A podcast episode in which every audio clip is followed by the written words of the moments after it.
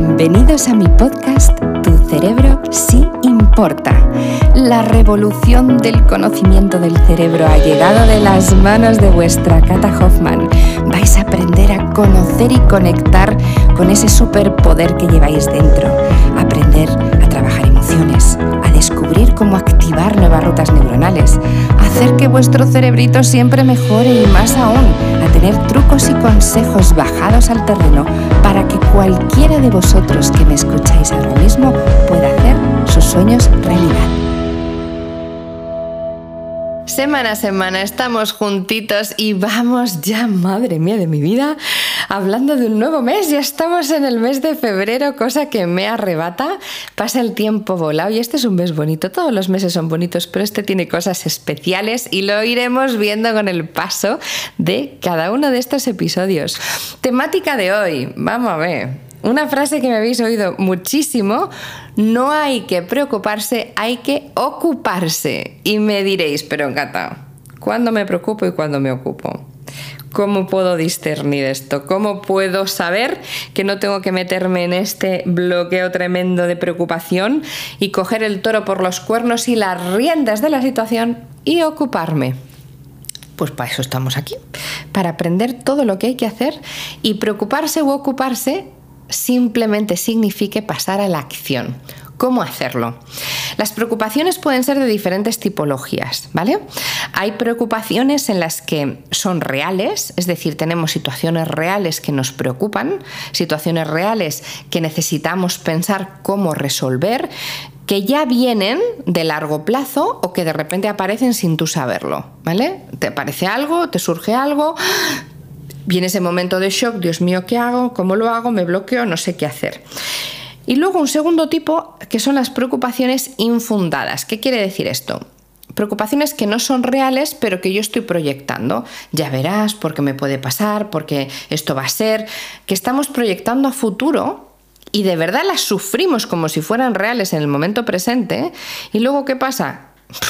Que el 0,0000001% de eso sucede, pero vamos, el 99.9999 no. ¿Cómo podemos empezar a separar estas dos tipos, tres tipologías de preocupaciones? Muy bien, pues aquí lo que quiero que tengáis sean, podéis tener post-its de colorines o podéis tener dos cuadernitos, ¿vale? Tienen que ser dos cuadernitos diferentes. Entonces, ahí, aunque os parezca mentira, necesito que conscientemente, pensándolo, pongáis en, un, en uno de vuestros cuadernitos, lo tituléis Preocupaciones reales. Cata, y si para mí todo es real, hame caso. Preocupaciones reales. ¿Vale? Y en esas preocupaciones reales empiezas a escribir. Pues mira, tengo a mi niño que no hay manera de que apruebe las mates. Tengo esta situación en el trabajo que necesito ver cómo resolver. Todo lo que en realidad a día de hoy, esto es muy importante, te esté sucediendo. ¿Vale? Y tú lo consideras, oye, en tu sentir que es una preocupación. Porque eso es otra cosa, que un tercero te dice, pero ¿por qué te preocupas por eso? Me no ha chorrada. Oye, si para ti es importante, es importante. Que lo demás te digan lo que quieran. Pero una preocupación, para uno es una preocupación. Así que me la escribes, ¿vale? Me escribes toda la lista de preocupaciones que tú consideras reales. Y ahora vamos a la siguiente parte del ejercicio. Vamos con las preocupaciones que no es que las vaya a llamar no reales, porque eso te va a sentar fatal, yo lo sé, vas a decir, Cata, mm, mm, para mí todo real, sino que vas a, a poner preocupaciones de futuro. Literal, ¿eh? Ahí que te vas a dar cuenta. ¿Cómo saber cuál es una preocupación de futuro a la que en este instante no tienes? La que estás pensando que te puede pasar. Te va a sorprender la cantidad de preocupaciones de futuro. ¿Qué va a pasar con mi familia en este tiempo? ¿Qué voy a hacer yo si de repente pierdo el trabajo? ¿Qué va... Y todo eso son proyecciones, ¿vale? Pero no son preocupaciones reales. Entonces, me escribes en ese cuadernito todas las preocupaciones que no estás viviendo en este instante, pero sí estás pensando. ¿De acuerdo? Esta es la primera fase de la técnica. Muy bien. Una vez que tenemos eso, pero cuando ya de verdad has soltado todo, ¿eh? No me importa que tardes días. Estos son dos cuadernos que tienes en abierto y dices, a ver, mm, preocupación, mira, me acaba de surgir una nueva, voy a escribirla. Ah, no, esta, esta es de ahora, o sea que voy a la real. Bueno, esta creo que puede pasar, venga, pues me voy a la futura. Cuando vas llenando ese cuaderno y ya sueltas y te sientes que, bueno, yo creo que aquí está todo lo que a día de hoy me pasa, En ese momento es cuando vamos a la siguiente fase.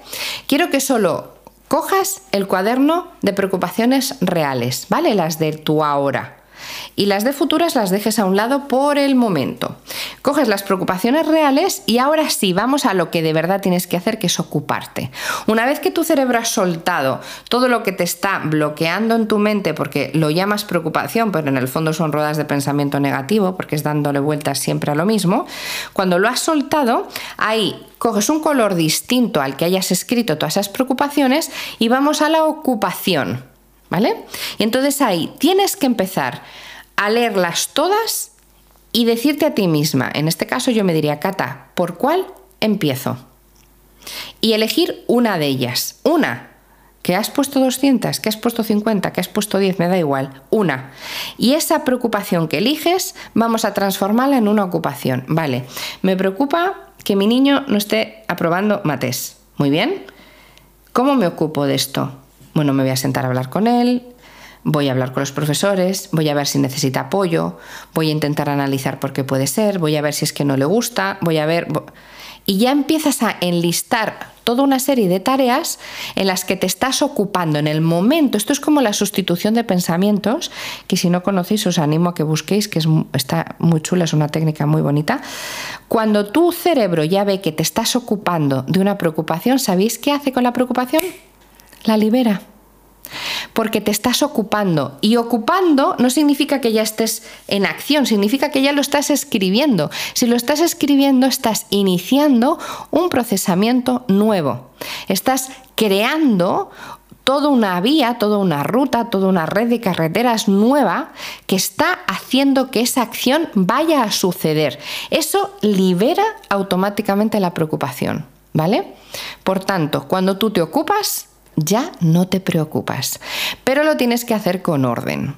Porque como tenemos tantísimas cosas a la vez y tantas preocupaciones al mismo tiempo de frentes totalmente diferentes, nos, nos, puede un poco todo esto. Y al final acabas diciendo es que el que mucho abarca es que me siento superado y no haces nada. Intentas hacer de todo, ocuparte de todo, preocuparte por todo y al final te preocupas por todo pero no te ocupas de nada. Así que esto te va a venir francamente bien. Quiero que lo vayas haciendo poco a poco. Vas seleccionando una a una esas preocupaciones, le vas poniendo ocupación y esas ocupaciones se van quedando muy arraigadas en tu mente y las preocupaciones se van liberando, ¿vale? Una vez que ya hayas hecho eso con todo ese cuaderno de preocupaciones reales, solo en ese momento, solo en ese momento, vas a las preocupaciones futuras. ¿De acuerdo? ¿Por qué hago esto? Porque como tengo que ordenar mucho el procesamiento de la información, aquí estoy diciéndole a mi cerebro de esto para mí sí que es muy importante y es urgente realizarlo ya. Lo otro, tengo tiempo de poderlo ordenar. Entonces eso también le quita mucha energía, que es que pensar tantísimo, procesar tanta información nos agota es que nos agota. Por tanto, una vez que hemos terminado con ese cuaderno de preocupaciones reales y me preguntarás, Cata, ¿y si las preocupaciones reales van en aumento constantemente? Tú las vas anotando. Tú no dejes de anotar preocupaciones. O sea, esto es, son cuadernos abiertos que tú puedes haber terminado una primera tanda y de repente meter más y más y más. Pues perfecto, pues lo vas haciendo igual. La segunda tanda, pues lo harás igual que te acabo de explicar. Entonces, vamos a suponer que esa primera tanda ya está organizada, ya has puesto todas tus ocupaciones, ya has puesto todos tus objetivos y te vas a las proyecciones futuras. En ese momento ya ahí no tienes que poner una ocupación, ¿eh? Las lees todas, seleccionas una y la pregunta que quiero que te hagas es, ¿cómo sé que esto me va a pasar? Y tu cerebro va a empezar a razonar y va a decir, pues no lo sé, porque esto es lo que yo creo, esto es lo que yo pienso. Y entonces ahí le vamos a dar la contraorden. Esa preocupación futura, en vez de darle una ocupación, es decir, en vez de bajar al terreno y hacer un plan de acción, ahí le vas a dar una contraorden como, me preocupa en un futuro poder perder mi trabajo. Pues yo voy a escribir, doy gracias a tener un trabajo y a estar feliz porque lo tengo. Le vas a quitar a tu cerebro que eso sea una preocupación a futuro. Le vas a dar una orden de cómo te sientes en tu presente. ¿Os dais cuenta del cambio? No os podéis imaginar la liberación que va a suponer esto para vosotros. Tiempo, el que necesitéis. Constancia, cuanto más lo hagáis mejor. Recordar que muchos poquitos son un muchito para nuestro cerebro. Pero ahora sí que ya sabéis que lo que hay que hacer es ocuparse y no preocuparse. que tengáis un feliz día. Chao. Si queréis conocer un poquito más de mí, no os olvidéis, me podéis encontrar en todas las redes sociales, Instagram, Facebook, Twitter, LinkedIn, en por supuesto mi canal de YouTube, en el maravilloso Club Neurofitness, que si no sabéis en mi página web www.catalinahoffman.com me encontraréis, y la música maravillosa en las plataformas digitales, como por ejemplo Spotify, Amazon Music o Apple Music, ya sabéis, buscarme.